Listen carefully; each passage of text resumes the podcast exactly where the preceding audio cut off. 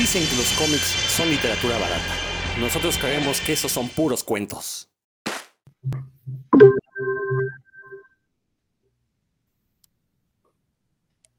Ya estamos comenzando una edición más de puros cuentos. Este que les habla es Héctor McCoy en, ausencia de Rodrigo Vidal Tamayo, que anda un poquito indispuesto. Vamos a ver si nos alcanza en la grabación. Pero bueno, pues si no, hoy quiero comentarles que tenemos un invitado muy especial. Pero bueno, antes de presentarlo, quiero saludar a, a mi compañero Roberto Murillo. ¿Cómo estás, Roberto? ¿Qué tal, mi queridísimo Héctor? Pues muy bien, mira, por aquí corriendo y corriendo, pero listísimo para el programa de puros cuentos. Efectivamente, traemos invitadazo de lujo esta semana, ya lo escucharán ahorita en un momentito. Y pues espero que se queden con nosotros. En un ratito más se integra también mi querido Dan Lee. Y este, por aquí vamos a estar platicando un buen rato. Saludos a todos. Es correcto, a ver, en un momento más nos va a acompañar Dan. Esperemos que no tarde mucho. Pero bueno, mientras les presento al invitado del día de hoy, ustedes lo conocen eh, por su trabajo en Micro el Niño Milagro. Probablemente por ahí han visto su, nombre en algunos eh, cómics de DC, Chicas Superpoderosas, Laboratorio de Dexter, Samurai Jack. En, Boom, Boom Comics también estuvo haciendo Chip y Dale, Rescatadores. Y de todo eso y más nos va a estar hablando Ricardo García Micro, a quien le doy la más cordial bienvenida y le saludo afectuosamente. Hola Ricardo. Hola Héctor, hola Robert, ¿cómo les va? Oye, este, oye, Roberto, eh, en esta semana que, pasó, eh, ha estado el segundo foro de narrativa gráfica y bueno, pues ahí ha estado colaborando, has estado colaborando con algunos autores y bueno, pues también Ricardo va a estar próximamente dando algunos talleres. Así es, mi querido Héctor. Mira, abrimos el foro con una charla sobre cómic documental. Por ahí nos acompañó Augusto Mora y Dalia Candelas, moderando por ahí mi querida Melissa García desde Guadalajara. Estuvo muy padre la, la plática. El segundo día me tocó entrarle a mí con Paco Ignacio Taibo II, nos soltó por ahí algunas cosas bastante interesantes.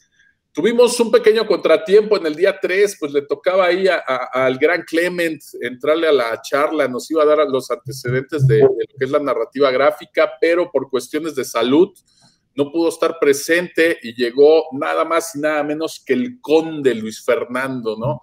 Maestro de maestros, le entró por ahí al, al kit en la, en la plática estuvo compartiendo por allí con nosotros, ¿no? Ya posteriormente eh, de Luis Fernando, pues tuvimos por ahí a Pepe Quintero hablándonos de nihilismo, muerte y cómic. Nos platicó eh, de sus personajes, obviamente, y de esta figura que usa recurrentemente como Nietzsche, la muerte, Buba, a quien representa, etcétera. Y para cerrar la semana de charlas, tuvimos por ahí nada más y nada menos que Alberto Chimal, escritor, a quien seguramente muchos de nuestro auditorio conocen, con Rulo Valdés. Ya se imaginarán hablando de qué, de su proceso creativo para hacer el cómic de Batman, El Mundo, y moderándolos de dos a tres caídas, nada más y nada menos que el gran Everardo Ferrer, que casi no sale por ahí de, de, su sótano con, con su ataúd de vampiro, pero salió, sin embargo, ese día y pues estuvo por ahí moderando las charlas. Muy bien, las charlas han estado bastante padres, bastante variadas y pues la idea es generar este diálogo y, puentes entre instituciones, autores, etcétera, la gente que está involucrada. Y ahora, empezando con esta semana 2, ya no hay charlas, pero venimos ahora con los talleres. Los talleres obviamente enfocados en cómic, el primer día empieza mi querido Dan Lee, que ustedes ya conocen porque es nuestro compañero aquí de, toda la vida. Él va a estar dando el taller de guion enfocado en cómic, por supuesto, ¿no? Cómo se hace un guion para cómics, que ya por ahí nos platicaba Taibo, que no es lo mismo escribir un libro, ni hacer un cuento, ni un guion para película, que un guion para cómics, y a él le ha salido muy mal, según nos contó. Bueno, pues ojalá que tome el taller de mi querido Dan Lee. Y ya para el segundo taller, pues precisamente por eso tenemos invitadazo, tenemos aquí a Ricardo García Micro, él nos va a estar dando un taller de cómic por allí. Recuerden que las inscripciones son gratuitas, únicamente necesitan registrarse un correo para que se considere su asistencia. Se va a transmitir también el taller, solamente que nos dieron ahí un aviso que no queda del todo claro si solo se va a transmitir el primer día o si se van a estar transmitiendo los dos días. Eso lo tenemos que aclarar ya por ahí el día de mañana. Así es que quienes están en la Ciudad de México, pues ojalá que se den el tiempo y la oportunidad y de verdad asistan, ¿no? Vale mucho la pena y difícilmente se van a encontrar ni a Micro eh, ni a Dan Lee, pues dando talleres eh, gratis por ahí y menos en un recinto tan bonito como la Biblioteca General del Congreso de la Unión. Entonces, invitadísimos todos a registrarse, por ahí está la información en nuestras redes. Ahorita les voy a, les voy a leer por aquí el correo al que se pueden registrar. Y lo único que necesitan hacer eso es dejar su nombre por ahí en el, en el correo, decir a cuál de los talleres les interesa asistir y eso es todo, ¿no? Nuestro correo ya nada más para, para terminar con toda esta perorata que les estoy soltando y entrar con la carnita aquí con nuestro invitado. El correo para inscribirse es círculo, círculo de... Guiados por los consejos de Bowman, los padres de James comenzaron a hacerle más preguntas. Están viendo un... Con el tiempo, el pequeño James reveló que prendí una ventana que no debía. Pero... ya el micro le, le, está abriendo unos videos porn por ahí de esos que se escuchan audio muy claro. Este, ya aquí se reflejó en sus lentes lo que estaba viendo mi querido micro. No, no, no, se estaba inscribiendo, de hecho, al taller de Dan Lee. Bueno, el correo al que se pueden inscribir es círculo de lectura arroba diputados.gov.mx.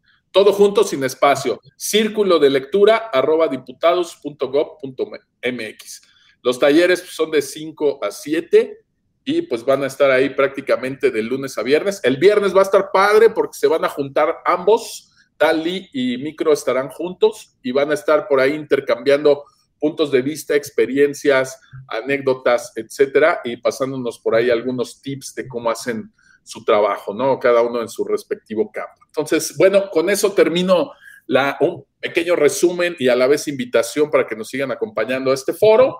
Y pues por ahí le, le doy la palabra a mi querido Héctor, por si quiere comenzar con algo en específico aquí con, con el invitado. Sí, nada más eh, recordarles que esto se transmite el día que ustedes lo están escuchando, eh, en estreno el día martes, entonces a lo mejor ya pasó el primer día, pero en nuestros días anteriores estuvimos compartiendo el, el correo para que ustedes estuvieran escribiendo estos talleres y bueno, esperamos que lo hayan hecho porque eh, de verdad que estuvieron muy padres, o sea, venimos del futuro y estuvieron muy padres los talleres. Y bueno, eh, mi querido Ricardo, para la poquísima gente que a lo mejor no te conoce o la gente que, que te ha perdido un, poquito la pista, pues platícanos de tu trayectoria, platícanos de tu trabajo, cómo empezaste un poquito, por favor. Ah, bueno, mira, ya lo he contado en otros lugares. Este, yo empecé en lo que se conocía como la historieta industrial, todavía muy activa a finales de los noventas. Eh, yo trabajaba en una sección que se conocía como, como el humor gráfico, hacíamos chistes, ¿no? Eh, eh, las revistas de chistes que eran todavía muy comunes en los noventas. Ahí me formé yo, uh, obviamente siempre como con ganas de hacer cosas mejores, ¿no? Porque pues sí era como una, una división de la historieta un poco menor en aquel entonces. Es, digo, eh, tomando las, las, justas medidas, ¿no? Porque pues estábamos, lo estaban los sensacionales en ese entonces, que era lo que más estaba vendiéndose. Eh, pero a mí me gustaba hacer chistes porque tenía como que la libertad de hacer, eh, tenía como más libertad en el estilo. Yo podía proponer los muñequitos que yo quisiera sin tanta restricción de reglas anatómicas o, o, los requerimientos que existían en ese entonces. Y bueno, de ahí me, yo estaba muy joven, tendría como 21 años cuando estaba haciendo eso. Eh, me comencé a mover hacia otros rubros, eh, vino el boom del cómic en los noventas, yo quería hacer cómics como, como, como todos los, chavos en esa época, ¿no? Queríamos hacer un superhéroe mexicano. Eh, eh, pues comencé a conocer gente del, medio, a, estos amigos, a, a Bef, a Bachan, a, Oscar González, a todo ese, ese mundillo del cómic que existía en los noventas, ¿no? Y me fui moviendo de ahí a diferentes eh, situaciones, ya que de alguna manera la historieta en México nunca ha sido como que algo de lo que se pueda vivir por completo, eh, pero siempre ha habido como, em, pues, algunas, algunos trabajos alternos que te permiten eh, obtener el, impulso económico que uno necesita a veces, ¿no? Yo me movía hacia la publicidad y en menor medida en ese entonces al dibujo animado. Y, y bueno, siempre proponiendo, siempre buscando dónde, dónde pudiera este, crearse la oportunidad de, de enseñar el trabajo y moverlo. Finalmente llegué a la convención de San Diego, eh, donde mostré mi trabajo en DC Comics. Eh, trabajo de, de, cosas que yo, de, cosas propias. Realmente yo cuando me presenté a la Comic Con no llevaba pruebas de, de algún superhéroe en específico, ¿no? De hecho, llevaba unas páginas de micro que todavía las tengo ahí inéditas, esas páginas. Eh, pero esas fueron las que mostré en la Comic Con. Eh, tuve la suerte de que llegué justo con las personas correctas y estas personas me pidieron eh, trabajar para esta división que estaban creando, que era los cómics de la, del emergente Cartoon Network, ¿no? de, de, de las caricaturas de finales de los 90 que se volvieron, que, hasta la fecha son como, como legendarias, ¿no? Ya, ya son como, eh, la gente ya las tiene muy, muy arraigadas, ¿no? En la cultura. Eh, cuando me los dieron al principio yo me saqué mucho de onda porque e, eran estilos muy, muy modernos eh, y, y, pues no, no, sentía yo que a lo mejor no iba a poder con el paquete porque pues nadie, nadie estaba dibujando así. Y ya después, este, pues me adapté, me dieron trabajo no solo de las chicas superpoderosas, sino de varios personajes de Cartoon Network. Eh, estuve así bastante, varios años estuve trabajando en, en DC Comics y, y bueno, también ya después me moví a, hacer cosas de Disney, pero nunca me llenó por completo. Yo, yo sé que hay mucha gente que, que pensaría que a lo mejor ese es como un, un buen fin, ¿no? Este, y de hecho, conozco muchos artistas que, que siguen viviendo de hacer dibujo de licencia y que son muy buenos y que es lo único que hacen. Pero yo no me sentía por completo contento con estar dibujando personajes de licencia, ¿no? Es muy padre y aprendes demasiado, pero, pero a fin de cuentas nada más te vuelves un, un niñero, ¿no? De, o, o, te están prestando unos juguetes caros, como dice Beth, ¿no? Y, y no es así del todo satisfactorio. Yo tenía mis propias inquietudes, mis propias ideas.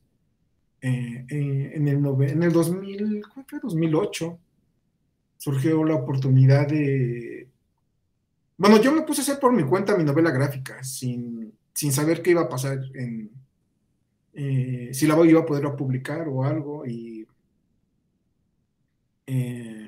es de, de, este personaje micro, que es el Niño Milagro, que ya había aparecido en, un, este, en algunas antologías por ahí y había aparecido en la revista Cabón, Cero, en el 94, 95 me parece. Y luego tuvo unos cameos incluso en el Bulbo, en la revista del Bulbo de Bachan. Eh, yo ya tenía muchas ideas y quería... Eh, sabía que el siguiente paso era hacer una obra autoral, ¿no? Y eché manos a la obra de a comenzar a dibujar a micro eh, fue muy curioso el proceso porque yo tenía un montón de ideas sueltas y las fui, yo no soy precisamente un guionista formal, porque no hago un guion formal, sino que hago un guion gráfico.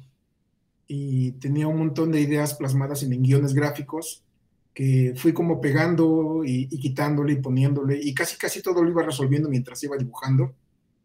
Y al final, pues acabé una novela de 96 páginas sin saber dónde se iba a publicar.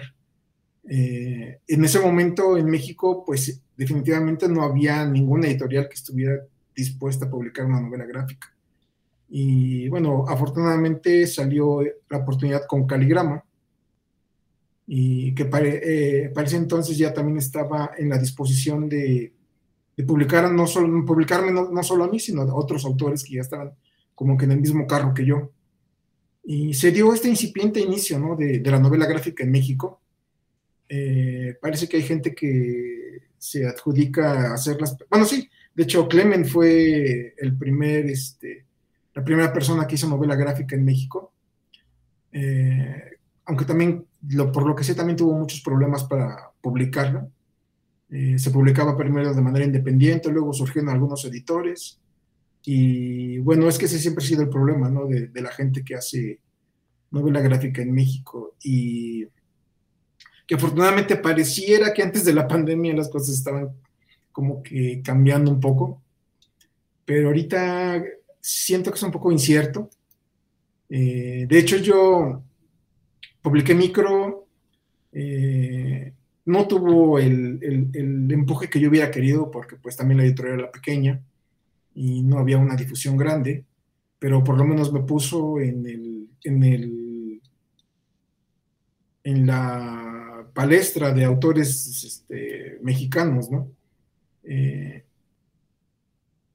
pues bueno, hice micro y, ocurrió esto. Eh, yo tenía muchos proyectos para hacer otras novelas, pero, pero la verdad es que siempre es muy desgastante hacer una novela gráfica sin saber eh, qué va a pasar con ella, ¿no? Si, se va a poder publicar si va a haber un público, si...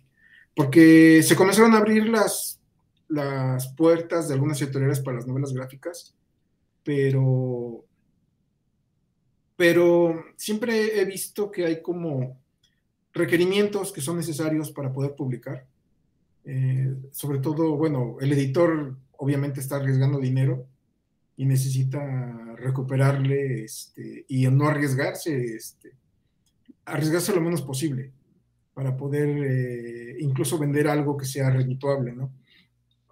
Y obviamente eh, hacer una novela gráfica sobre un niño de la calle con superpoderes que pelea contra pederastas y, y, donde Pedro Infante es el villano. Eh, creo que no es, no es, algo que suene muy bien de entrada, ¿no? seguramente un editor oye esas, esas, esa descripción y se asusta. Y, no, no, vuelve a, a, tocar el tema. Eh, por ejemplo, ahorita, en el 2019 yo recibí el Sistema Nacional de Creadores 2016. Y produje una novela gráfica, eh, también un poco complicada de publicar por lo que me estoy dando cuenta. Eh, es sobre los mushes, eh, esta comunidad en, en, Oaxaca que son, se definen como un tercer género. Y bueno, si de entrada yo llego y le digo a un editor, quiero publicar una novela sobre indígenas homosexuales, creo que no estoy en un buen este, no estoy en un buen, en un buen momento, no, no, no, hay, no, no va a haber una muy buena respuesta de entrada, creo. Este, pero bueno, así han sido las cosas. Eh, eh, yo he tratado de... ¿qué, ¿qué, más me gustaría a mí dedicarme sobre todo a, hacer cosas actorales de novela gráfica? El mercado todavía no da para eso. Eh, yo sé que hay un montón de, de, de jóvenes, de gente de la nueva, de la nueva, este, de la nueva generación, que hacen sus novelas gráficas y, y, se, las llevan a, los tianguis, a, los, a las ferias de libro, las llevan, las venden, las promocionan ellos mismos. pero yo sí siento que ya como que no, me, cuesta mucho trabajo estar dibujando y aparte tener que llevarla, yo mismo ofrecerla, ¿no? y, y publicar, hacer autopublicación y estar cargando las cajas y todo eso, este, sí se me hace ya como un poco cansado, ¿no?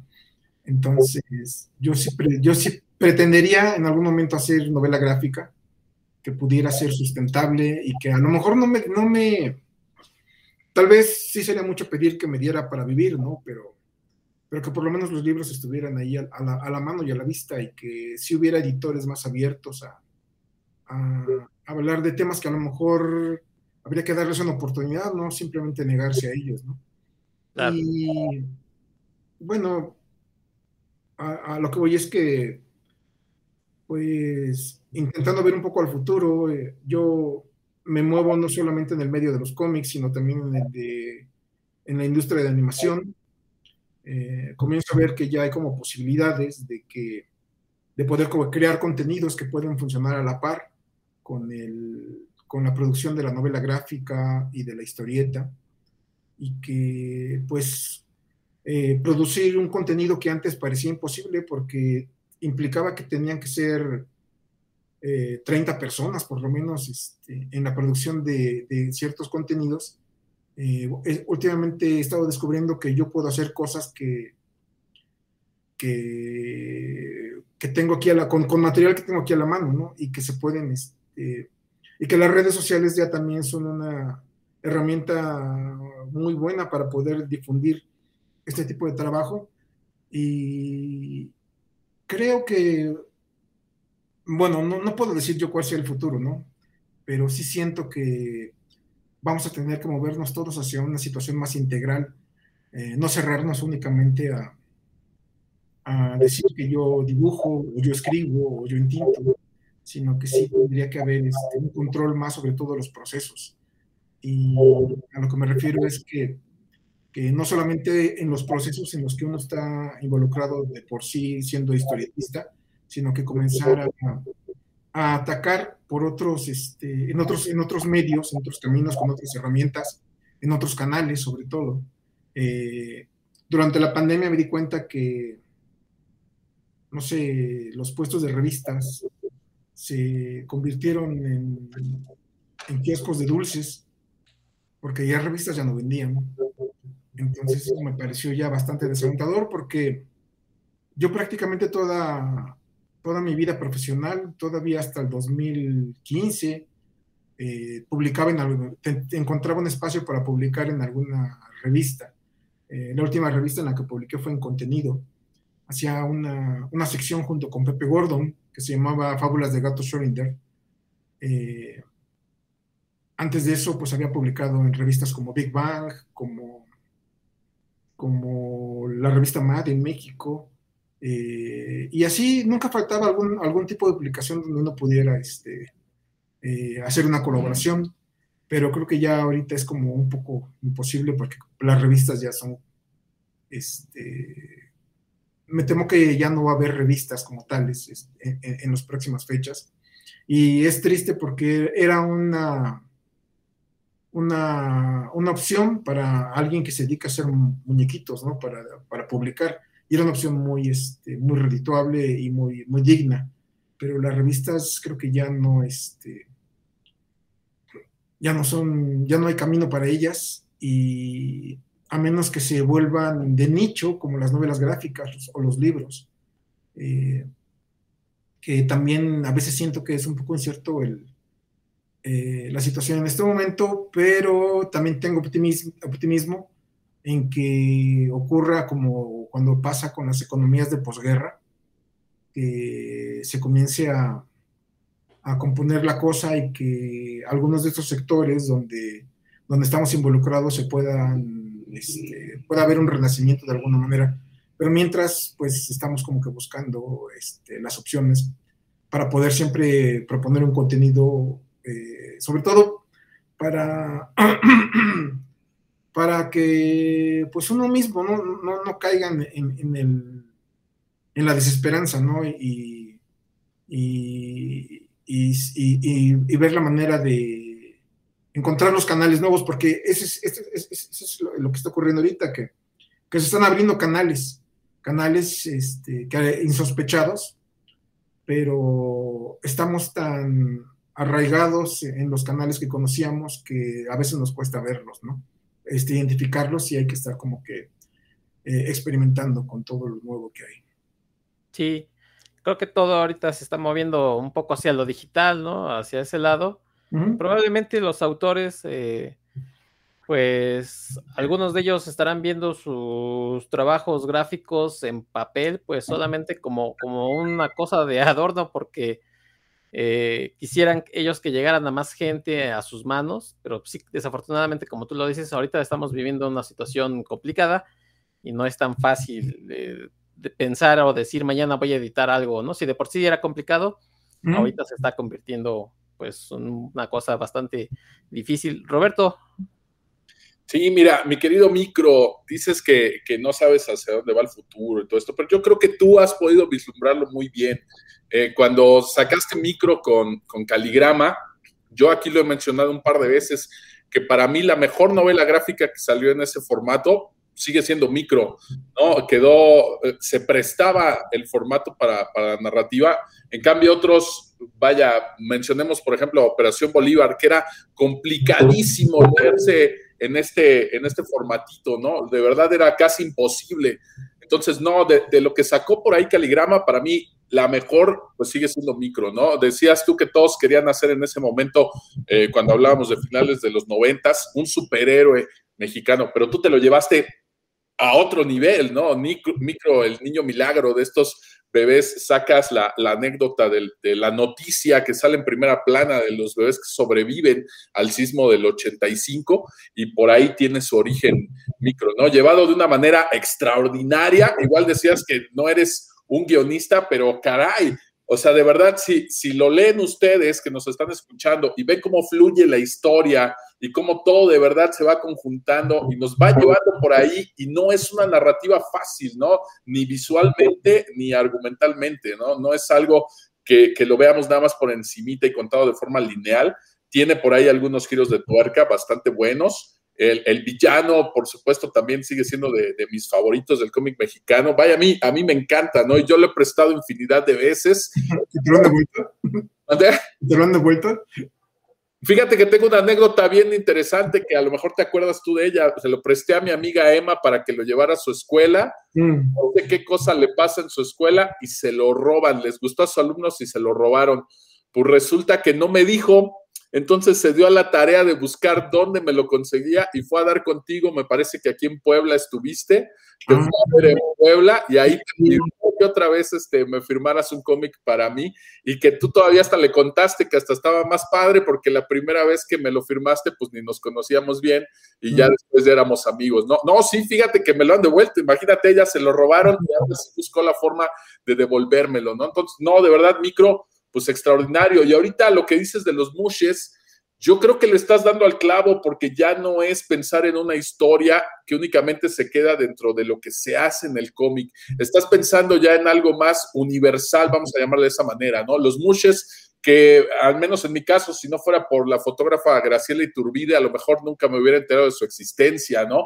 Y, y, en Oaxaca, pues para una familia es prácticamente una bendición que uno de sus hijos sea mushe, porque significa que se va a quedar a cuidar a los padres, ¿no? Es, es parte de una cultura y es algo muy rico. Eh, visualmente también es, también es muy rico y yo creo que tú le estás dando ahí el clavo porque no estás pensando en, en qué se está produciendo ahorita en, en, novela gráfica o en cómics en México. Ya estás hablando de un tema más universal que le puede interesar a alguien, no nada más que le cómic de superhéroes o, o, manga o etcétera, sino una historia que le puede interesar prácticamente a cualquier persona, ¿no? Entonces, platícanos un poquito de eso, cómo es que tu visión llega a ser eh, tan amplia, tan, tan universal y que tú lo que estás pensando es en contar una historia, ¿no? Lo mismo con micro y, lo mismo pasa ahorita que nos hablas de, de, los mushes, ¿no? ¿Cómo llegas a tener por ahí esa, esa visión, ¿no? A mí me parece genial porque yo hablo con autores de cómic y ellos siguen todavía enfrascados en cosas de los 90 o de inicios de los 2000 y, y siguen insistiendo eso, ¿verdad? No quiero decir nombres, pero este tú tienes de verdad una visión que sí estás más allá de, lo que se está haciendo, ¿no? Estás viendo hacia el futuro. Entonces, ¿cómo llegas a esa concepción de, la historia y de tus personajes? Sí, bueno, con micro, y bueno, es obvio que yo soy el eh, que acá, acá, acabó siendo mi alter ego, ¿no? Porque es algo que yo no pretendía. Cuando publiqué este personaje por primera vez eh, en la revista Kaboom, me parece, eh,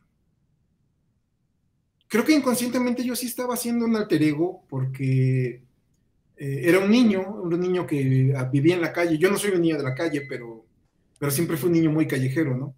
Okay. Y, y eh, inconscientemente yo creo que intentaba trasladar anécdotas de, de, esa infancia, de ese tipo de infancia, a, a, a lo que es micro. Eh, y bueno, micro, como tal, la novela está repleta de, de pasajes, de, de, cosas que me ocurrieron a mí.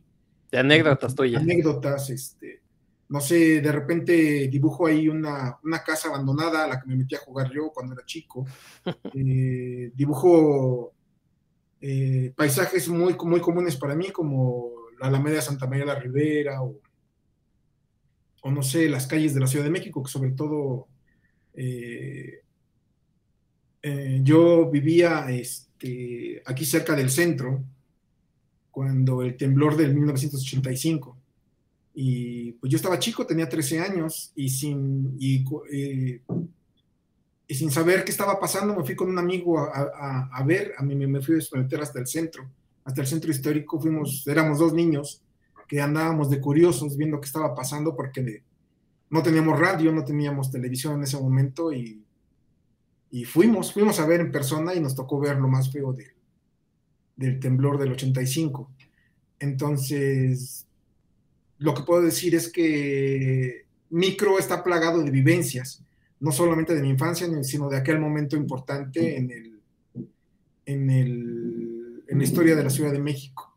Y muchas de las cosas que, se, que plasmé en Micro de, de la gente corriendo este, eh, por la calle durante aquel pánico que existió, pues yo lo, yo lo viví y son cosas que traté de plasmar.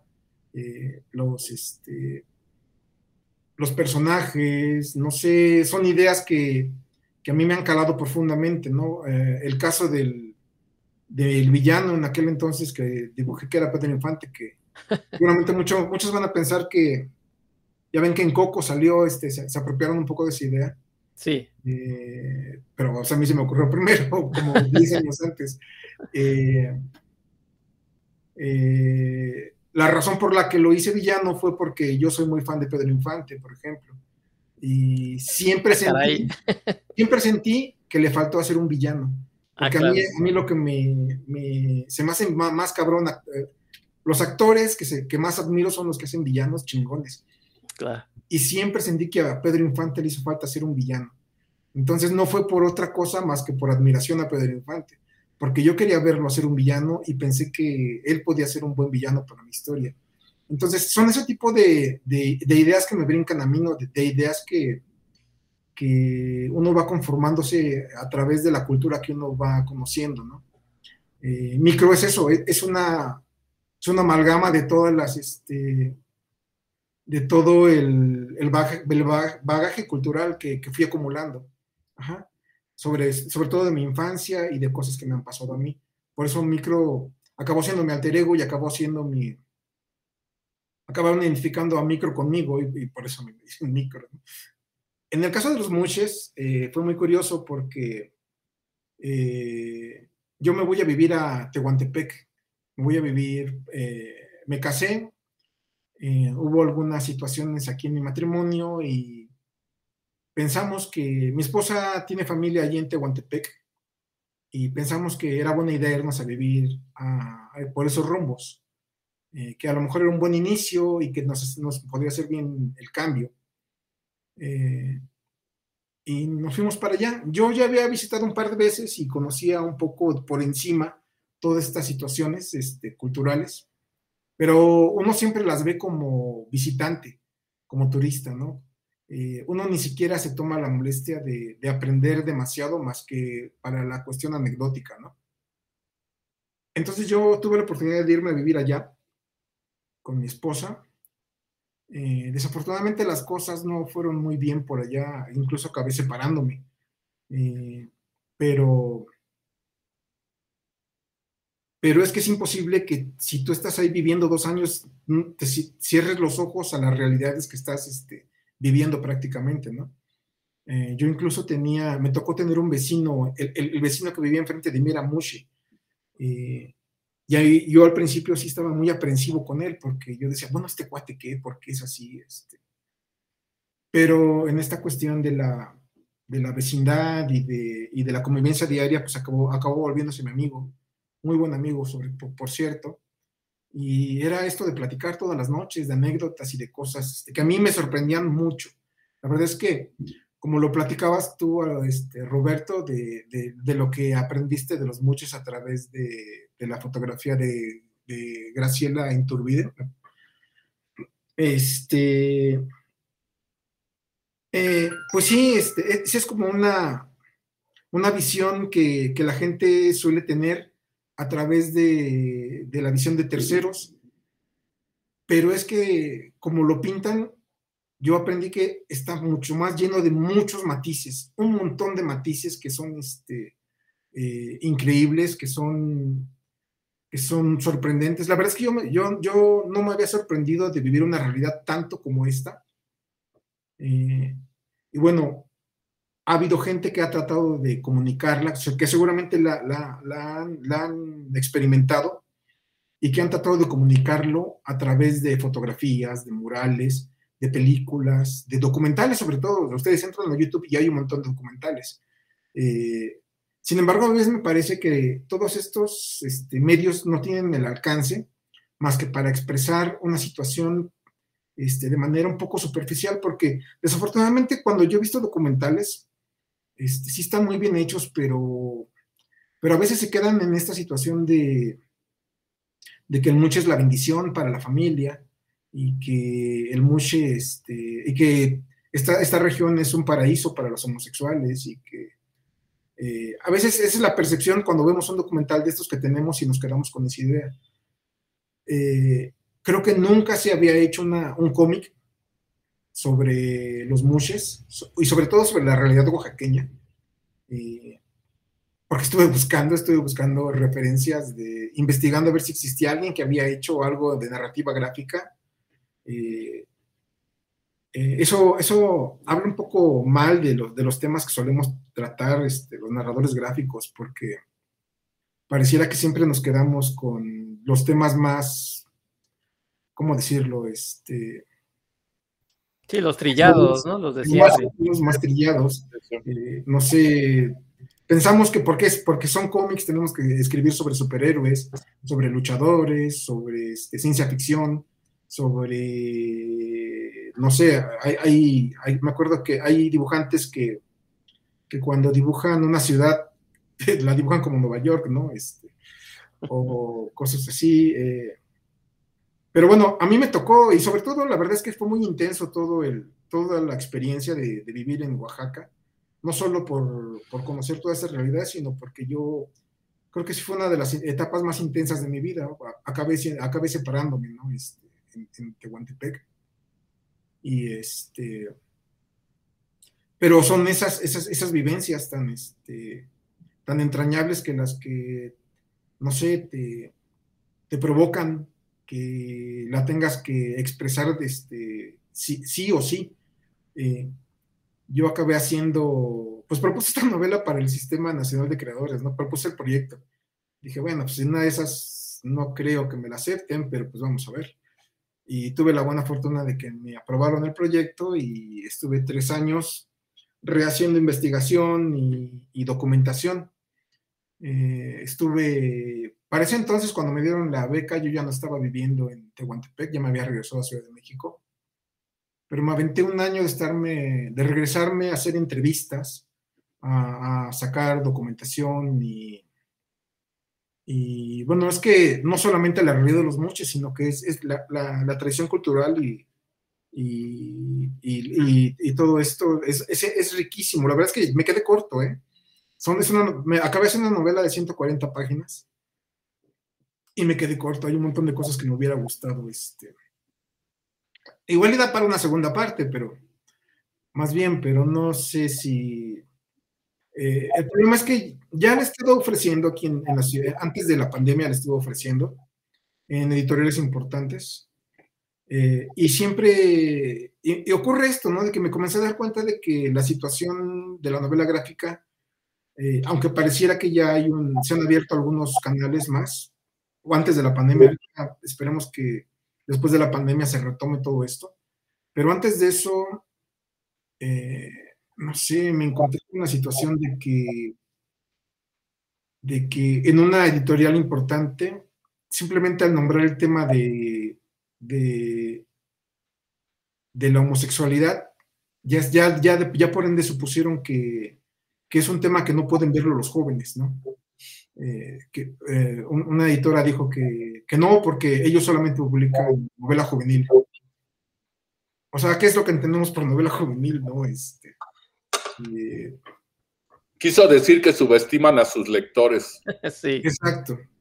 O, otro, otro editor me mandó una, una respuesta muy extensa de que estaba mal lo que yo había hecho, porque los mushes no son así como yo los pinto, porque los mushes este, representan una parte de la tradición en la que ellos, todo el discurso de los documentales de, de, que los mushes son este, una bendición para los padres y todo esto, ¿no?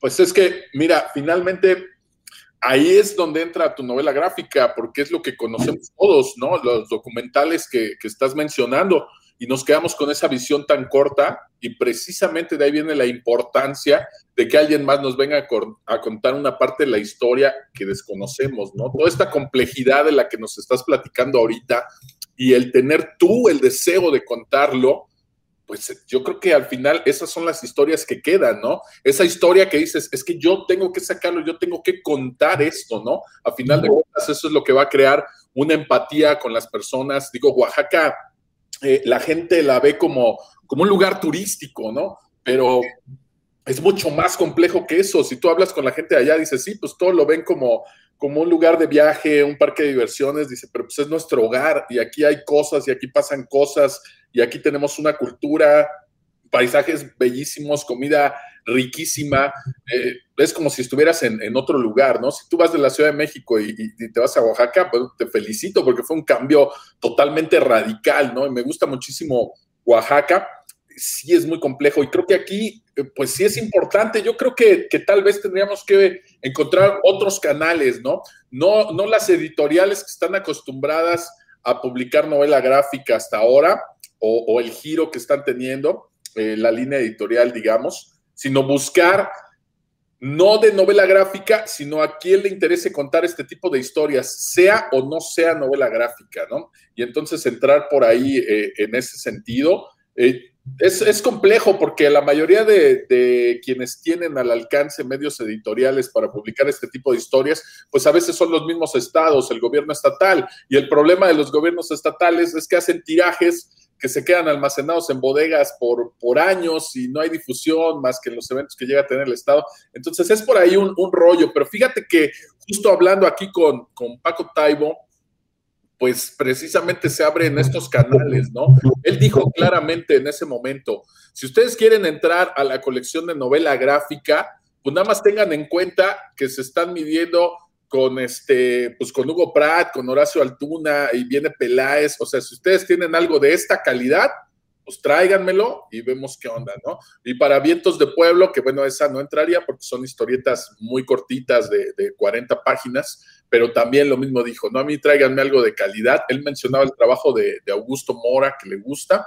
Entonces, pues ahí hay un puente y yo creo que por medio de estos puentes, Tal vez no se pueda editar directamente con ellos por la línea editorial que manejan, pero sí nos pueden canalizar con quién se puede editar, ¿no? Bueno, ya eso platicaremos ya, ya después, pero este, yo creo que los canales tradicionales de donde se publica cómic y novela gráfica aquí en México, pues sí no son los adecuados, tal vez hay que voltear hacia otro lado. Yo creo que tenemos que acercarnos, la misma gente que se interesa en el trabajo de Oaxaca, de este Francisco Toledo, de Graciela Iturbide, de Manuel Álvarez Bravo, que bueno, todos son artistas plásticos, dos de ellos son fotógrafos, pues es esa gente la que también se puede interesar por este trabajo, ¿no? Ya sin ponerle una etiqueta de novela gráfica o de pintura, de grabado, de fotografía, simplemente el hecho de, contar la historia de este lugar, sin importar eh, el medio por el cual se está haciendo, yo creo que por ahí podríamos encontrar un, canal muy bueno para que esto pudiera salir a la luz, ¿no? Sin que tengamos que hacerlo digital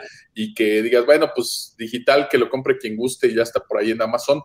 O sea, sí está padre, pero no, hay que tratar de que llegue por ahí más gente, ¿no? Ahora ya también, hace 10, 12 años, cuando empezó todo este rollo con Caligrama, pues no existía lo del Kickstarter, ¿no?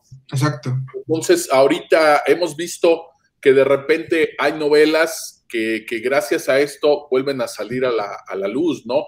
Por ahí tenemos recientemente el, Fuego Lento de Ricardo Peláez, eh, que bueno, le quitaron la de Madre Santa, pero ahí está el Fuego Lento de Ricardo Peláez, viene el de Operación Bolívar de Clement que nombran ellos ahora sí la edición definitiva, que va a estar de buen tamaño y toda esta onda y con extras. Este, y así como este, pues se han hecho varios títulos donde los propios fans pues, son quienes aportan dinero, ¿no? Por ahí con nuestros amigos de Comicase, pues este libro de, las bellas de Basaldúa, pues también se hizo con, con una campaña en Kickstarter, ¿no? Y cuando tú lo ves y dices, bueno, pero es que ya no estamos viviendo en unos tiempos de, de machismo, misoginia, donde ponemos mujeres voluptuosas y todo este rollo, pues la campaña cumplió con su cometido y salió el libro, ¿no? Entonces, público, sí.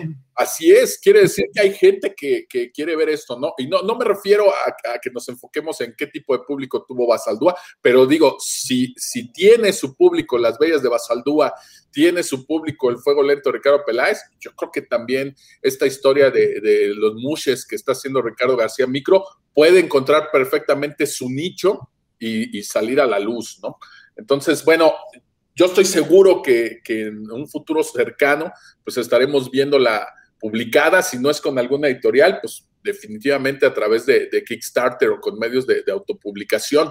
Pero por supuesto que me interesa, o sea, ya me dijiste, ya me tienes aquí queriendo saber de qué va la, de qué va la historia, ¿no? Y, no, no quiero que nos, que nos platiques de más, precisamente porque lo que nos tendría que interesar pues, es leerla, ¿no? Es algo bien interesante y que, que viene a enriquecer parte de nuestra cultura, ¿no? Y, que nosotros desconocemos. Y a lo mejor dices, yo he ido 20 veces a Oaxaca y pues no tenía ni idea de, cómo pasan estas cosas, ¿no? O de qué es lo que está ocurriendo aquí, ¿no?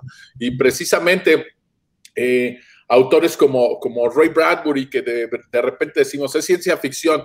No, bueno, se vale la ciencia ficción, pero para hablar del conflicto humano, ¿no? Del conflicto interno. Entonces aquí cuando tú dices, pues esos son los mushes, pues qué corta visión que alguien diga, ay, pues es que es un cómic que no pueden leer los jóvenes o es de homosexualidad, cuando no saben realmente de qué va la historia. Tú te puedes tomar un personaje como los Mushes y contar una historia que tenga que ver eh, con cualquier otra cosa que tú quieras, ¿no? Y estás contando la historia de los Mushes, pero estás platicándonos de otra cosa, ¿no? Y, y las grandes obras creo que hacen eso, ¿no? A lo mejor puedes decir, bueno, Marjan Satrap y Persepolis, pues claro, no era una visión un poco reducida, era, ella vivía en una familia pues privilegiada, está contando un poquito su historia, pero pues aprovecha para contarnos todo eso, cómo fue el crecer en ese momento en medio del conflicto, cómo se sentía ella, etcétera, etcétera. Ya no nada más es que nos cuenten pues una historia ahí de, de, lo que pasaba en Irán hace 30 años, ¿no? Sino que ya nos está hablando de otras cosas. Lo mismo aquí, ¿no? Lo interesante, pues es ver a dónde nos lleva esa historia, qué es lo que tienes para contarnos y pues por supuesto que, que ahí estaremos entrándole para, para ver eso. Eso es lo que yo quisiera, ¿no? Ver ya más trabajo autoral de ese tipo, ¿no? Eh, el problema de México siempre ha volteado a ver hacia Estados Unidos, ¿no? ¿Qué están haciendo los gringos? ¿De qué manera están haciendo los gringos? En cambio, si te vas a Argentina, Argentina siempre volteó a ver hacia Europa y por eso lo que ellos hacen está muy ligado con el cómic europeo, con el cómic de autor europeo y que va en un sentido completamente distinto, ¿no? Ojalá que aquí dejemos de voltear a lo que se hace en Estados Unidos o Japón y empecemos a voltear un poquito hacia lo que se hace en otras latitudes y pues podamos ver que sale a la luz este tipo de, historias. Yo estoy seguro que sí, porque a mí me consta la, la calidad con la que haces tu trabajo, no nada más de manera narrativa y gráfica, sino el argumento, ¿no? Eh, lo trabajan muy bien y, tienes historias muy bien contadas, que al final eso es lo que queremos leer todos, ¿no? Entonces, yo estoy segurísimo que esto lo vamos a, vamos a, tenerte por aquí en un programa y ya nos vas a estar hablando de cuando ya esté publicada este de los mushes, ya verás, este tweet, mi querido Héctor, porque vamos a estar viendo por ahí en un futuro. Oye, mi querido Ricardo, eh, una de las cosas que siempre dice aquí Rodrigo Vidal, el titular de este programa, es que en México no hay editores. Siempre hay gente que es como la de las ventas, que, que dices que el Sambor está repleto de, superhéroes, entonces queremos superhéroes, ¿no? Este, queremos luchadores. Eh, te has enfrentado a, este, esta problemática seguramente, ¿no? Con los editores que, que no saben realmente lo que, lo que es vender un producto y en este caso, por ejemplo, eh, ha habido visibilidad de los mushes, no sé, dos, tres años recientemente con esta Lady Tacos de Canasta, por ejemplo, pero que son cápsulas ahí a veces en programas y que, como tú comentas, se quedan solamente en la superficie, ¿no? En un personaje como folclórico, pero no se profundiza. Eh, a lo mejor para ti ha sido eh, un, un, algo que, que podría ser ventaja para ti este tipo de personajes? ¿O por el contrario, crees que esto lo dificulta más? Que, la gente diga, ah, sí, es la de los, los tacos de canasta, ¿no? Entonces dice, no, no lo quiero, no lo quiero este, producir porque pues como una, una, persona que vende tacos de canasta, en fin, este, ¿cómo es para ti, por ejemplo, este, este tipo de personajes? Pues bueno, mira, eh, sí tenemos un problema con los editores en México, eh, sobre todo porque yo entiendo que, que, todo contenido que ellos producen se tiene que vender sí o sí, tienen que, tiene que ser redituable. Eh, no sé, están los casos de los cómics de los... Hay cómics ahora de, de youtubers o de influencers, ¿no? Eh, que inmediatamente se están, este, que se están vendiendo como pan caliente, desafortunadamente. Yo, eh, pues tengo una niña chiquita que, que les está este, entrando al mundo del, consumo de contenidos y me doy cuenta de que los contenidos, eh, trato de cuidar esto de que no caigan en la trampa de que los contenidos más populares son los más, este, los menos los, menos cualitativos, ¿no? Este, no hay mucha calidad en los contenidos más populares. Y, pero desafortunadamente el editor tiende a pensar que si algo tiene muchos likes en, en, Instagram o YouTube, este, ya, les, ya les hicieron la mitad de su chamba, ¿no? A ellos. Eh, eh, había un caso de un autor español que, que también estaba publicando una historia este, con temática LGBT pero aquí lo, lo, batearon en una editorial porque, no tenía suficientes seguidores en Instagram. Eh, este cuate puso, pegó el, el mail del editor que le, que le dijo eso, ¿no? Que, que, no tenía suficientes seguidores en Instagram y entonces, ¿no? Este, eh, y ustedes saben que de repente tener seguidores en Instagram, muchos seguidores en Instagram también suele ser engañoso, ¿no? porque no necesariamente reflejan la popularidad o, la calidad que, que se quiere vender. Sí, estamos en un momento en el que es peligroso esto de, pensar que, que, la gente que sigue contenidos eh, por ser populares van a, a, venderse, están, están, sacrificando la calidad de los contenidos en ese aspecto.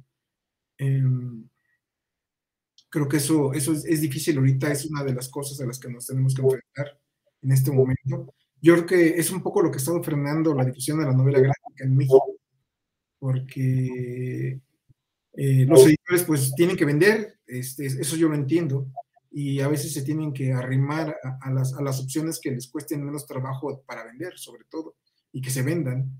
Eh, pero bueno, este, el caso es que los que producimos cosas tenemos la, la la responsabilidad de, tratar de crearlas con la mejor intención, no nada más con vender, no, más, nada más pensando en vender, ¿no? En esta cuestión del dibujo animado, por ejemplo, yo tengo muy claros muchos lineamientos que se requieren en la industria para poder hacer de un contenido algo popular. Y sobre todo porque en la industria de la animación, en México, que es muy incipiente y que sí o sí hay, hay, que, hay que vender el contenido como de lugar, tienen que seguirse una especie de checklist de, de, características que, tiene que tener un producto para por lo menos ser considerado, ya no vendido, considerado. Y entonces eh, siento que de repente este tipo de lineamientos están cada vez este, volviendo más, más este, obligatorios a la hora de vender no solamente un contenido eh, contenidos este, en general, ¿no? Eh, tanto de novela gráfica como, como, no sé, para contenidos en la web. Eh, pero lo que te digo es esto, que tenemos la responsabilidad de, tratar de, pensar en los, contenidos, no, no, no, tratando de llenar lineamientos, sino tratando de expresar algo que se pueda, este, que haga falta, que, que se necesite, que necesite ser contado. En, en el caso de, de, la novela de los Mushes, este, pues yo nunca pensé en, en tratar de hacer algo que fuera agradable, que fuera complaciente. Esa es, la situación, ¿no? Este, Eh, yo, la verdad es que como yo iba conociendo esta realidad, me sorprendía cada vez más, este, eh, encontraba cosas que se me hacían a mí increíbles y siento que si yo agarraba y, tomaba estas cosas y las, este, las envolvía bonito para que la gente las viera, este, no, no, no estaba yo siendo así, este, eh, honesto con, con mi trabajo. Entonces, que bueno, a mí, a mí, me han acusado luego de que mi estilo es muy, este, muy comercial, muy, este, no sé si decirlo, es que trabajé para Cartoon Network, ¿no? Este, entonces tengo mucho de ese tipo de, de, esa, esa, formación de, de cartoon, pero es que es lo que siempre me ha gustado a mí, ¿no? Entonces, pudiera decirse que la representación que hago yo de esta situación sí se... No, no, no digo que sea maquillada. O sea, los, mis, monos desafortunadamente son... No, no, no desafortunadamente. para bien o para mal son agradables, ¿no? Creo. Entonces, eh, también yo creo, soy mucho de pensar en que, en que a veces una situación muy underground, si la dibujas todavía más underground, no va, no va a pegar, ¿no? Este, estoy hablando de que hacer un dibujo muy, este, no tan apegado a, ciertas normas, ¿no? Este, eh, pero bueno, eh, yo traté de ser lo más sincero posible en esta situación, presentar las cosas tal como son. Eh, no sé, traté de dibujar a, todos los personajes como indígenas, que ese es otro de los de las cosas que ocurren, ¿no? Que tratamos de hacer unas representaciones de personajes que no son, este, ¿cómo le dicen en Estados Unidos? La, el blanqueamiento. Este. Whitewashing, sí, sí, de repente todos los, los, protagonistas son blancos o con características de, blancos, ¿no? No existen rasgos este, indígenas, no existen rasgos autóctonos de ninguna región, ¿no? Todos se parecen, todos son iguales. Sí, entonces este, yo traté de evitar eso por completo, este, porque sí me daba cuenta de que de que de repente, esta, es que bueno, yo trabajé en publicidad y cómo me chocaba que, que en todos los productos, para cualquier tipo de productos, te ponían al, al blanco y al güerito anunciando este, todo. Y ya cuando querían anunciar, este, no sé, una campaña de alimentación o de pobres, o, o ponían al villano, siempre era un indígena, ¿no? Una persona Entonces, eh, eso es lo que traté de evitar en esta, en esta novela traté de hacer a los personajes lo más, este, lo más fiel posible. Incluso representé a muchos, este, a, los personajes tienen una contraparte real. Hago una novela, hago unas historias, un, arco de, de un muche que, que él no, no queriendo, este, le, dejan a sus sobrinos porque se mueren sus, este, sus padres. Y él, con el tipo de vida que lleva, está como, es muy complicado para él hacerse cargo de, de, un día para otro tomar esa responsabilidad. Esa historia la estoy basando en, una, en, un personaje real, en una persona real. Y pues trato de aderezarla con, con situaciones cómicas y con, y con cosas que a mí se me hacen que pueden, con, con, con elementos que hacen que la historia avance, ¿no? Y tratando de mezclar incluso el pensamiento mágico que tienen ellos, que es muy válido porque mucho de este pensamiento mágico es el que dicta muchas cosas en este, del comportamiento de, este, de, la cultura que tienen ellos. Eh, y que fuera de decir que son situaciones basadas en la ignorancia, a mí se me hacen cosas muy respetables, ¿no?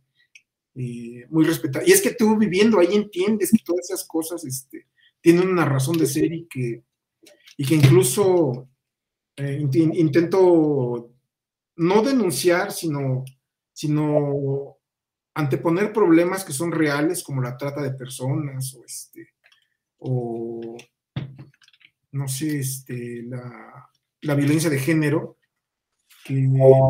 es muy, este, definitivamente es, es, algo muy reprobable, pero que, que no somos, si, nosotros si somos de fuera, no somos quien para juzgar algunas situaciones que se llegan a dar porque la cultura este, es difícil de es difícil de, contrallevar, ¿no? Este, eh, no sé, cómo yo, yo, sé que a lo mejor suena un poco como retrógrado lo que estoy diciendo, pero desde fuera uno sí podría estar juzgando algunos comportamientos, pero ya desde dentro eh, es como que más complicado porque se atraviesan un montón de, de realidades que, que están muy entretejidas, que, que, por más que nosotros tratar de juzgar eh, a través de la, de la, visión que tenemos, eh, como la, visión occidental que, nos está llegando cada vez más, pues va a ser, es, es como contraproducente tratar de hacerlo. Eh, pero bueno, este, estábamos en esto de, de los editores eh, y de cuál es nuestra obligación en cuanto a tratar de contar historias que no, no necesariamente ellos puedan aceptar. Eh, pues creo que hay que empujar, esto se trata de empujar los límites y Desafortunadamente los límites no se van a poder empujar siempre desde dentro de los, de los esquemas que existen, existen para publicar, este, para vender cosas en México. Los límites siempre se van a empujar desde, desde las orillas, como lo dicen los límites, desde, la, desde la cuestión foránea, desde, desde la desde, desde fuera del sistema. Eh, y desafortunadamente siempre vamos a estar un poco descobijados los que estemos intentando hacer ese tipo de cosas, ¿no? Mencionaste ahorita unas cosas muy interesantes, solo que no te quise interrumpir en el momento. Pero ahorita que decías de, de, de, tu estilo, del dibujo, bueno, para empezar, a mí me parece genial que puedas contrastar un dibujo, por ejemplo, hablemos de micro, que es aparentemente caricaturesco y que alguien hasta lo podría ver como infantil, pero hablando de temas pues más gruesos, ¿no? Más serios. Esto está padrísimo, tiene mucho que ver con la semiótica. Hemos hablado aquí ya en algunas ocasiones de la semiótica de un fan de cómics te va a decir, mi dibujante favorito es Jim Lee porque le pone todos los detallitos y todas las escamas a Killer Croc, ¿no? Pero en realidad si tú ves lo que hace, por ejemplo, Paco Roca o, Art Spiegelman, que si tú ves los dibujos de Art Spiegelman, pues mucha gente si no lo conoce va a decir, este cuate no sabe dibujar, ¿no?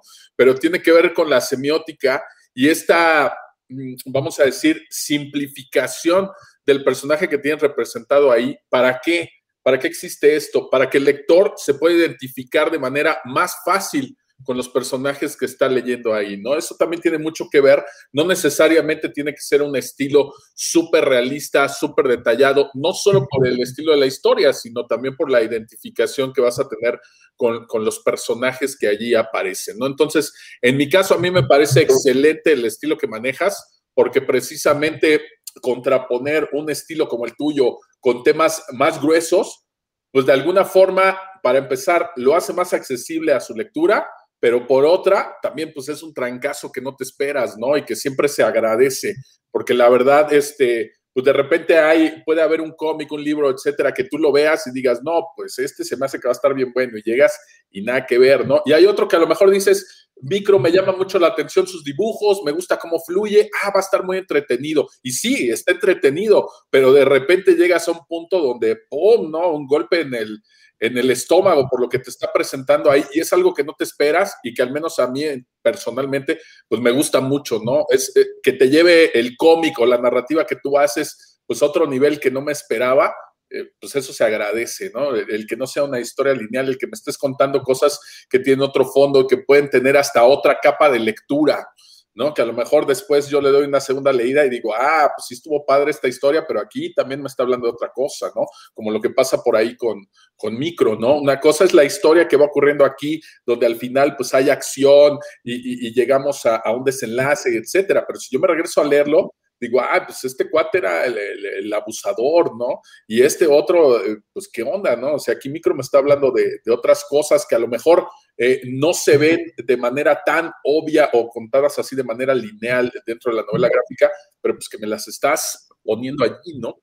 Y bueno, la otra, la otra que mencionabas ahorita de, de la cuestión de los editores, bueno, eh, te mencionábamos hace un ratito Kickstarter y todo esto, pero tú ya tuviste, estuviste en el Sistema Nacional de Creadores, ¿no? El FONCA eh, sí abre puertas y pues hay que aprovechar de repente algunas de esas puertas. Existe otra cosa que se llama el PECDA, que es otra beca, y ahí también hay una en el PECDA y otra en el FONCA para obra ya terminada, donde yo puedo enviar, por ejemplo, tu, tu obra y ellos el apoyo que te dan es para publicarla, para que se imprima, ¿no? Entonces es como si le imprimieras tú mismo, pero el dinero pues lo pone el, el, FONCA o el PECDA en este caso, ¿no? Entonces, por ahí hay otra opción. Y aprovechando que me regrese aquí, pues me gustaría que a lo mejor brevemente nos contaras un poquito de tu experiencia allí, porque desde afuera, ahorita que decías tú, ¿no? Las historias se ven muy distintas cuando estás afuera y otros cuando estás adentro. Entonces, tu experiencia en el FONCA, a lo mejor que nos pudieras mencionar brevemente, porque en todos lados donde yo he estado, aquí en los foros de internet, en, los foros presenciales, en las redes, en los programas, etcétera, siempre se dice, no, es que estos quads que estuvieron en el FONCA, pues nomás hicieron que un proyecto, yo jamás vi publicado nada, no vi que terminara nada, a mí se me hace que no hicieron nada, todo el año pues nomás estuvieron rascándose el ombligo y yo jamás vi esa obra publicada, ¿no? Pero pues cuéntanos un poquito realmente qué es lo que pasa allí, ¿no? Porque esto del FONCA no quiere decir que, que al final de la beca tú vas a tener un libro terminado, editado en papel y que se distribuye y que la gente puede ir a comprar, ¿no? Y de repente ahí viene la confusión de muchas personas en cuanto a esto, ¿no? Entonces, a lo mejor que nos pudieras contar muy brevemente, pues, cómo fue tu experiencia ahí y qué es en realidad esto del Sistema Nacional de Creadores, qué pasa allí, ¿no? Porque al final sí tenemos un cómic impreso o no tenemos un cómic impreso o hasta dónde llega esto, ¿no? Sí, bueno, eh, yo siempre he pensado que hay una percepción de, la gente del FONCA muy errada o desinformada, más bien. más bien pensaría que es desinformada. Eh, para mí, por ejemplo, el FONCA sí fue algo muy útil porque yo no tenía idea, este, yo siempre pensé antes del FONCA que, todo mi trabajo iba a tener que depender de, encontrar algún canal basado en, la iniciativa privada. Eh, entonces, encontrar que el gobierno podía estar apoyando este, la realización de este tipo de obras, pues incluso yo no me la creía, ¿no? Eh, la había metido tres veces antes yo, este, antes de que me la dieran. Eh, y pues yo sí estaba como convencido, no, pues nunca me lo van a dar a mí. Eh, seguramente se la dan a, a muchos cacas grandes. O incluso yo sabía que que en las primeras, porque esta beca es reciente, en las primeras, este, en las primeras que la dieron, no se le estaban dando historietistas, se le estaban dando ilustradores y por lo general eran ilustradores que estaban ya enquistados dentro de la, de cierta elite, ¿no? De ciertos este, canales culturales que seguramente ya tenían más, este, más relación con, con, con bueno, es que es bien complicado porque, mira, yo, por ejemplo, cuando estuve, saqué esta obra, no se ha publicado, pues porque, por razones que estoy explicando. Eh, está Héctor Germán Santarriaga, que estaba, era, era cobecario conmigo, que él sí hizo tres novelas gráficas y pues él no se esperó a que llegara a, tratar de venderlas como editorial, sino la, él formó su propia editorial y las está este, sacando adelante. Eh, no sé, este, no me acuerdo de cuáles eran los otros casos ahorita, este, pero sé que de los que estaban conmigo en, esa generación, pues estuvieron haciendo cosas. Eh, ya, no, ya, ya, ya no, he tenido mucho seguimiento con ellos, pero bueno. Eh, lo que te puedo decir que desde dentro del FONCA lo, que, lo viví más cuando yo fui este, tutor.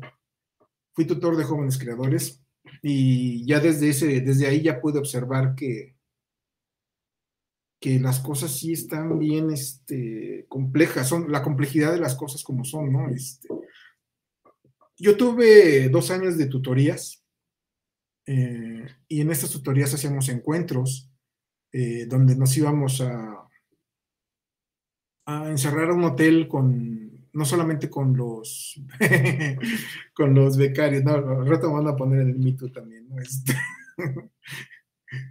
este, no, o sea, nos íbamos a encerrar a, a, una instalación este, hotelera, pero no solamente nosotros, sino todos los, los becarios de todas las disciplinas, ¿no? Y por cerrar me dijo, les digo que teníamos de repente ahí este, eh, talleres donde tallereábamos un poco las obras de todos los, chavos, ¿no? Eh, chavos de, entre 18 y 22 eh, y 35 años. es chistoso porque fue cuando descubrí que yo ya era vieja guardia, ¿no? Ya había dejado de ser este. Yo tanto que hablaba de la vieja guardia y luego los criticaba y de repente, este, pues yo ya, yo ya soy vieja guardia, ¿no? El caso es que conviviendo con, mis becarios y con los becarios de las otras disciplinas, eh, hubo unos golpes de realidad muy fuertes porque yo tuve el caso de una chica que no sé qué pasó con ella, pero no entregó, no, no acabó su proyecto. Y tuvimos que por más que tratamos de ayudarla, pues, se cerró y no, y no este, tuvimos que reportar que no iba a terminar y que, y que se tenían que eh, aplicar las sanciones administrativas correspondientes, ¿no?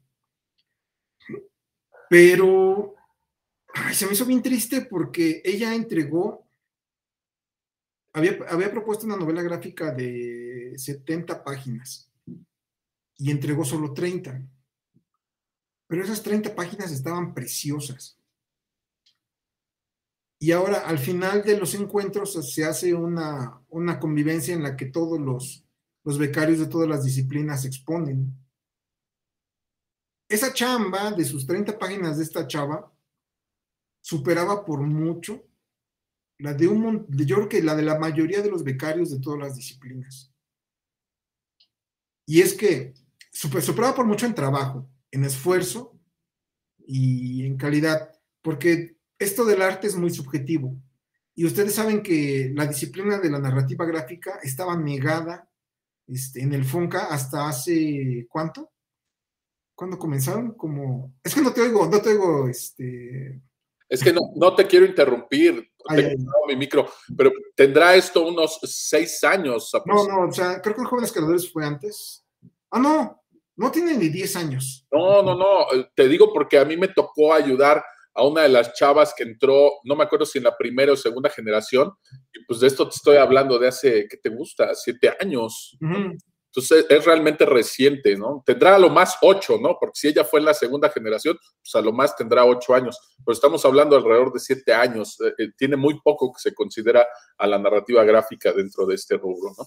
Sí, bueno, el caso es que es una, la cuestión de lo, de subjetivo aquí es, muy, este, muy abrumador, porque hay disciplinas en las que pareciera que el día anterior fue cuando acabaron de hacer su, este, empezaron y acabaron de hacer su, su exposición, ¿no? Y también a, veces pareciera que los tutores de esas disciplinas vienen de esa dinámica este, del arte que implica que más bien es una cuestión de, de pose, tal vez, o de, y realmente no se preocupan tanto por la calidad, sino porque ellos piensan que más bien el discurso o el este o, otras cuestiones más este, simbólicas son las importantes, ¿no? Pero en el caso de la narrativa gráfica, pues sí me dio mucha tristeza tener que reportar que esta chava no iba a terminar su, su proyecto.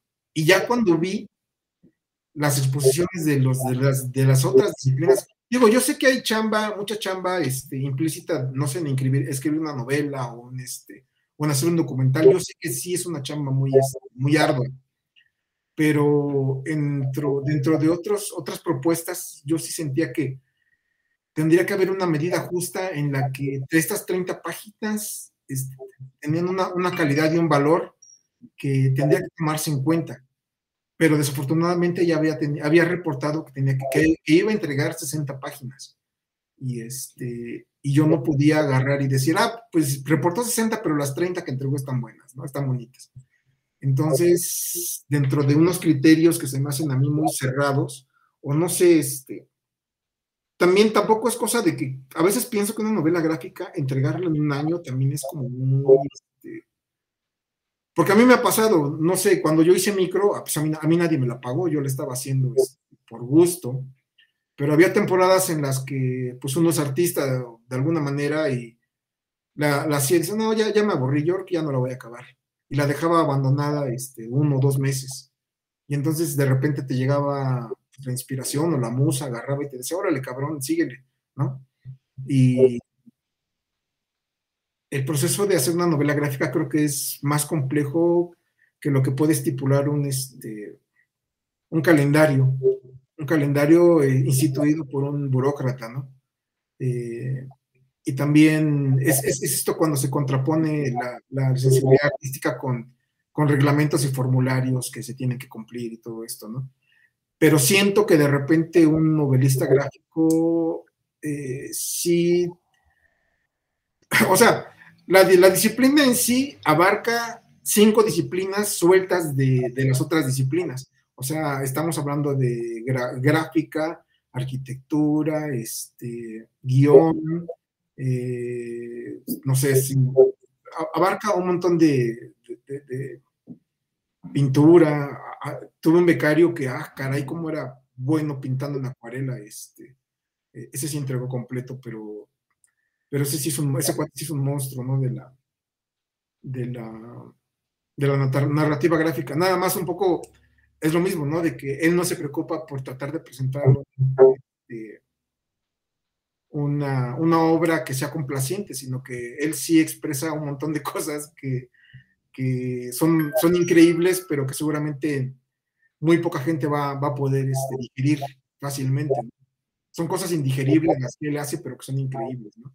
Entonces, este, eh, ahí estamos en, en, este, en esta problemática de que de que, no sé, tenía otro becario que, tuvo otros becarios que terminaron obras muy bonitas, pero que por lo que sea no encontraron, no encontraron un canal para poderlas eh, publicar.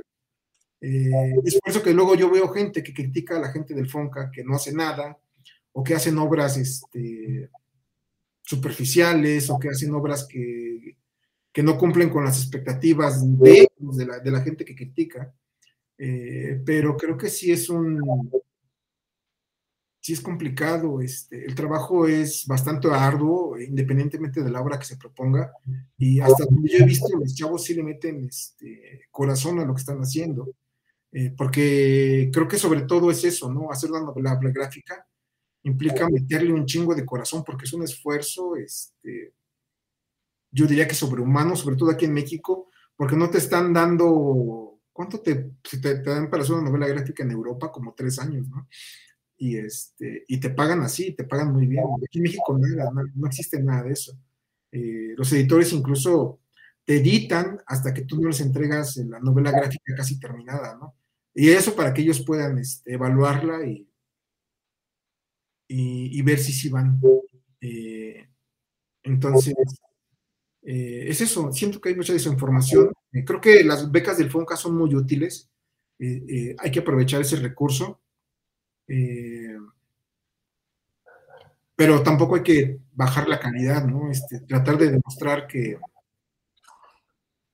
que yo lo que le diría a, las, personas que les dan este, este apoyo es que aprovechen y que y que hagan lo posible por poner en alto porque e, esta, este, esta disciplina, porque seguimos siendo emergentes, seguimos siendo este, ninguneados, sobre todo en este medio editorial que también ya está como languidecido. Pero creo que en la medida en que haya más obras eh, a, disposición y que se autopubliquen o se publiquen, eh, creo que el, el camino del, de la narrativa gráfica en México ahí la lleva, ahí la lleva. Este, creo que sí podemos seguir avanzando y sí podemos seguir aprovechando también los nuevos canales y las nuevas herramientas. No, bueno, pues es que de, becas y apoyos pues, prácticamente es de lo único que existe para, para narrativa gráfica, ¿no? Tenemos muy poco y ojalá que, se aproveche bien. Mencionaste igual ahorita muchas cosas que pues, son una problemática no solo en, en, cuanto a cómic novela gráfica, sino en cualquier disciplina o, arte en general, ¿no? De repente tenemos ahí gente que, que su obra está sustentada en un discurso, pero que cuando tú la ves ejecutada, dices, pero qué carambas es esto, ¿no? A mí me ha tocado ver fotografía de gente que dices, pero este no sabe ni, ni manejar la cámara. ¿Cómo es posible que, que, esto se esté exponiendo en un museo? No, es que el discurso nos habla de la introspección del ser y, de, y, y las falsas expectativas del cuerpo de, de, la mujer y del hombre. Pues suena muy bonito, pero yo aquí veo la foto y, mi sobrino toma mejores fotos, ¿no? Entonces, sí debe de haber como como ciertos lineamientos, ciertos parámetros, donde digas, un artista, pues claro, puede ser un artista conceptual si quieres, ¿no? Es muy bueno desarrollando estos conceptos, pero ya al momento de ejecutar una técnica, una disciplina, pues a lo mejor ahí no, no la arma, entonces no me lo metas en fotografía o no me lo metes en cómic, ¿no? pues porque aunque su discurso es muy bueno, pues la realidad es que el producto final pues deja mucho que desear, ¿no? Y esta es una de las problemáticas que tenemos aquí en México, pues si no, no existiría Avelina, por ejemplo, ¿no? Que digo, no estoy del todo de acuerdo con ella, aquí ya hemos criticado algunas cosas que ha dicho, pero este, hay otros puntos donde sí tiene razón, sobre todo en eso que, que menciono, ¿no? Hay muchísimos artistas, este, estoy poniendo comillas, entre comillas, donde cuando tú ves el producto final, híjole, ¿no? Y en cambio otros como los que nos estás contando, que tienen una calidad extraordinaria y que simplemente por ponerles un deadline que no son tal vez capaces de cumplir, pues jamás vemos su obra ya hecha, ¿no? Imagínate si a Miguel Ángel le hubieran puesto un deadline muy cortito, le hubiera dicho, no, pues te acabas todo el, el techo de la capilla Sixtina, pero pues tienes dos meses, manos, ¿no? O en menos de un año esto ya está terminado. Pues caramba, ¿no? No estaríamos viendo obra ahí de, de, de Miguel Ángel, ¿no? Entonces sí habría que, que, híjole, tiene muchas aristas este, este tema y seguramente no acabaríamos de hablar de él nunca, pero pues yo de verdad te agradezco que nos cuentes un poquito de esto de, de, adentro, porque también a veces pareciera que la gente que ya estuvo ahí, pues no, no quiere decir, ¿no? Algunos sí te dicen, pues es que la beca que me dieron fue nada más para desarrollar mi, mi novela gráfica ya, ¿no? O sea, en ningún lado dice que la tengo que publicar o que la tengo que sacar o algo. Y está bien, a lo mejor pues ahí se los creo, ¿no? Pero caramba, que hayan estado, no sé, un año, dos años y ya terminado la novela y que jamás hagan un esfuerzo por, por publicarla, parece que nada más cumplieron como, como con esto de entregar los reportes y decir, ya, ya estuvo, ¿no? Ya te la terminé, pues ni pienso publicarla, ¿no? Ya tuve la beca y ahí muere, ¿no? Entonces, de repente sí es yo creo que lo que genera confusión allá afuera, ¿no? Y sin embargo, pues nos quedamos con las ganas de ver trabajos como lo que me estabas mencionando ahorita, ¿no? Me pica muchísimo la, la curiosidad este, de, de, poder ver algo así, ¿no? Imagínate siendo tutores, siendo gente que del Fonca, que digas, pues nada más entregó 30 páginas, pero como tú dices, esas 30 páginas pues le dan la vuelta fácil a, a todos los demás, ¿no? Pues perdón, pero, pero debe de haber un criterio más amplio donde tú digas, pues vamos a darle chance de que la, de que la termine, ¿no? Porque pues, yo sí quisiera ver esto terminado, ¿no? Claro que hay mucha burocracia allá adentro, hay muchos protocolos, hay mucha cosa que se tiene que seguir allí y pues uno lo entiende, pero ojalá que se hagan por ahí algunos adendums para que podamos ver algo así acá afuera, ¿no? Y nos demos por ahí un quemón, porque sí, desde afuera pues las cosas se ven muy, muy, muy distintas y es muy fácil criticar, es muy fácil decir. Lo mismo han criticado a la gente que está ahí, que a la gente que está de tutor, que las obras que se producen, pero pues, también está la otra parte donde me queda claro que mucha de esta gente que critica ni siquiera se ha postulado para, para el FONCA, ¿no? Porque a veces dices, bueno, pues postúlate tú, éntrale, ¿no? O sea, si tú lo puedes hacer mucho mejor, pues éntrale. El problema es que ni siquiera le entran, ¿no? O sea, jamás y es que también luego dicen esto de que siempre se las dan a los mismos, ¿no? Este, pero, pero pues no participan ellos, o sea, no, esos mismos son los que siempre andan este, insistiendo, no es porque haya una mafia ahí de, de gente que esté coludida para dársela a los amigos, ¿no? A mí me consta que en la narrativa gráfica la gente que está sobresaliendo es la que insiste no son los que, no es un grupo de amiguitos. No, y pasa en todos los ámbitos. Aquí en Tlaxcala, si hablas de literatura, lo mismo, ¿no? ¿Quién se ha llevado los premios estatales de, de, de narrativa, de cuento, de ensayo, etcétera? Pues suelen ser los mismos y van dando vuelta, pero pues son ellos los que mandan a concurso, ¿no? O sea, si yo no mando a concurso, pues cómo me la van a ganar, ¿no? Es obvio, quieren ganarse la lotería sin haber comprado el boleto, entonces pues está, está canijo, ¿no? Más bien hay que conocer pues toda esta parte detrás y yo te agradezco que nos lo compartas y ojalá de nuestro público, quienes quieren crear novela gráfica, quienes quieren hacer cómic, quienes quieren eh, postularse para una de estas becas, pues ojalá que escuchándote sepan que sí hay forma de, de poderlo hacer, que sí hay manera de trabajarlo y pues que, que, desde afuera las cosas se ven muy distintas, pero pues hay que aprovechar estos pocos apoyos. el cómic y la novela gráfica pues tiene muy pocos apoyos en donde tú le quieras buscar y si los poquitos que hay no los aprovechamos, pues caramba, ¿no? Y, si ya nos cansamos de ver a los mismos, pues vamos a postularnos nosotros o, animar un cuate que lo haga y ya es así bien sencillo, ¿no? Si yo creo que mi amigo tiene más calidad que lo que están haciendo aquí, pues vamos, este, postúlate, éntrale, porque yo creo que tu trabajo puede ser mejor que lo que estamos viendo aquí, ¿no? Y ojalá y se animen por ahí en nuestro auditorio y pues invitadísimos a que le entren por ahí. Este, he visto obra donde incluso ya está publicada y buscan apoyos para continuarse publicando. Entonces, eh, sí se los dan, ¿no? Y pues son los que, los que insisten, no hay de otra. Si no tocas la puerta, pues jamás se va, jamás se va a abrir, ¿no? Entonces, invitarlos por ahí. Este, no sé, mi querido Héctor, si tú tengas por ahí algún comentario al respecto. No, bueno, pues simplemente decir, ya nos estamos acercando al final del programa. Y antes de terminar, pues que Ricardo nos diga qué vamos a ver en, el taller que va a impartir, que nos platique brevemente qué, qué nos espera en ese taller. Bueno, yo ya he dado, he dado talleres este, en el pasado. Este un poquito fue como de, de, de emergente. Entonces, este, por lo general hablo un poco de la historia de la, gráfica para los que vienen como con, ganas de entender, eh, y, pero que tienen poco conocimiento Hablo un poco de la historia de la narrativa gráfica.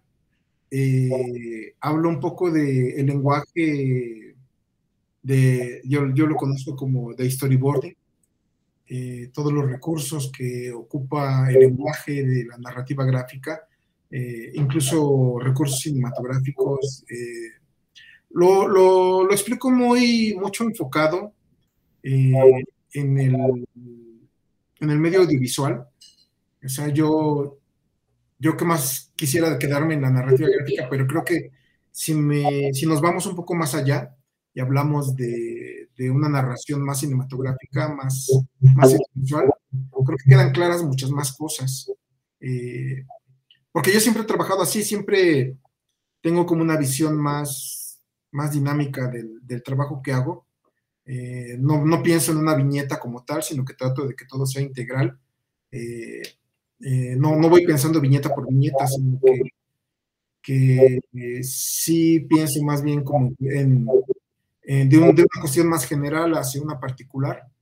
Y esa es como la, la visión que trato de, de, representarle a los chavos cuando hablo de, de, cuando incluso les, les, pongo ejemplos de encuadres cinematográficos de películas de directores de cine eh, y cómo de repente podemos tener este tipo de, de narrativa, eh, tiene su equivalente en, la historieta o en el cómic, ¿no? Y cómo podemos, eh, no sé, simular un, un, un, movimiento de cámara con un tipo de viñeta o cómo las viñetas este, responden, cómo definitivamente hay películas que no se pueden realizar si no, si no parten de un storyboard, ¿no? Que básicamente es una historieta. Eh, entonces es un poco la visión que trato de, comunicarle a los chavos.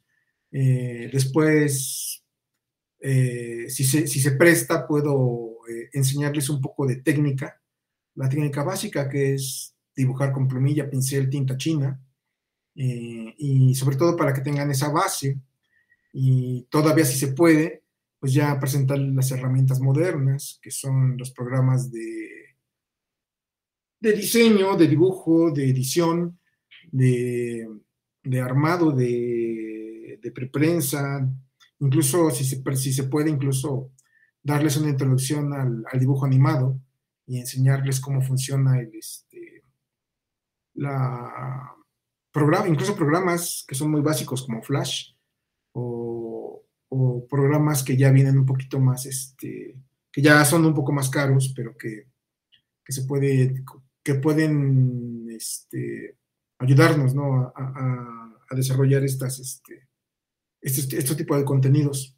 Y bueno, trato de hacerlo en la menor cantidad de tiempo posible porque sí se prestaría para incluso un semestre de prácticas o algo así, ¿no? Pero, pero creo que a veces con con que tengan la introducción y que sepan que que hay una dirección para llegar a este tipo de, de, de, de, vaya, no sé, de, de, técnicas de expresión, pues ya este, eh, si, si, algún chavo agarra y, y, y, y, se le crea el interés de, seguir explorando, pues ya, ya estamos del otro lado, ¿no? Ya, ya se cumplió la, la meta con estos talleres.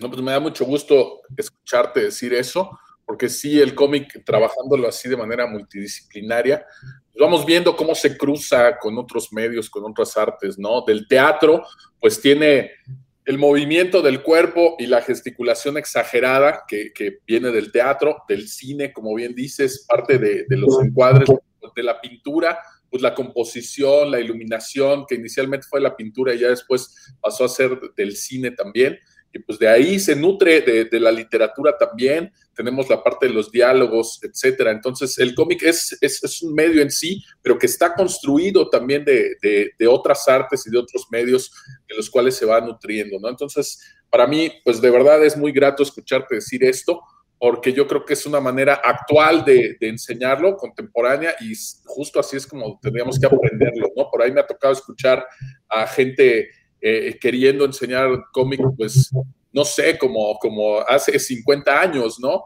Donde eh, igual no voy a decir nombres, pero hay por ahí un artista muy conocido de aquí en México donde dice, cada viñeta es un verbo.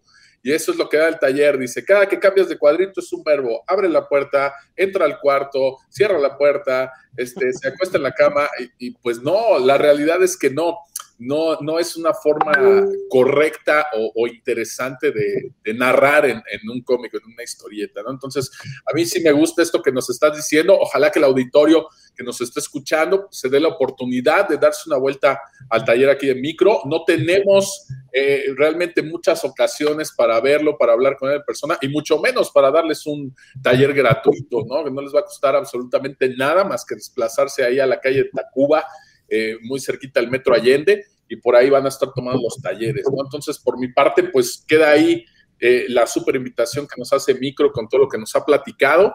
Ojalá que, nos veamos por ahí y ya después estaremos platicando qué salió del, taller. Hay una parte del taller que se va a transmitir en línea.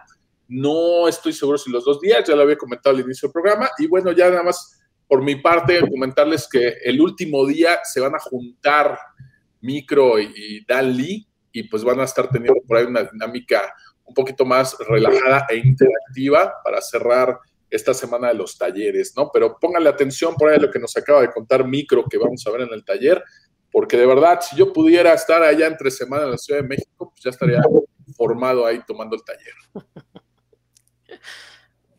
Mi querido Ricardo, pues, eh, ¿dónde te puede encontrar la gente? ¿Tienes redes sociales? ¿Dónde puede ver tus avances de tu trabajo? Eh, cuéntanos, por favor, invítale a la gente si, para que te siga o no sé dónde te puede encontrar.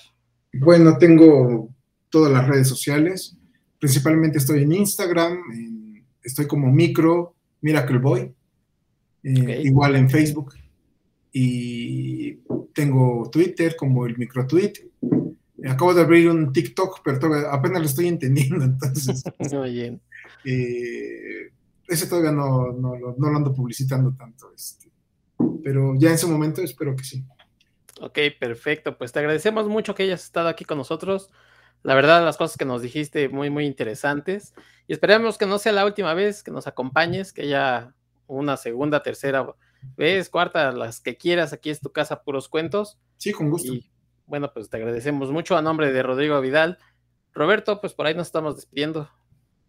Muchísimas gracias, eh, mi querido Micro. Siempre es un placer verte. Sabes que te aprecio mucho y aunque de, de no vernos, sabes que el cariño no cambia y tenerte por acá, de verdad que te has dado bastante tiempo, porque si nos colgamos un buen rato, nos colgamos bastante, pues te lo agradezco muchísimo y ya estaremos pendientes por ahí del taller y por supuesto que no va a ser la última vez que te vamos a tener por aquí. Yo ya lo dije y guarden este tweet.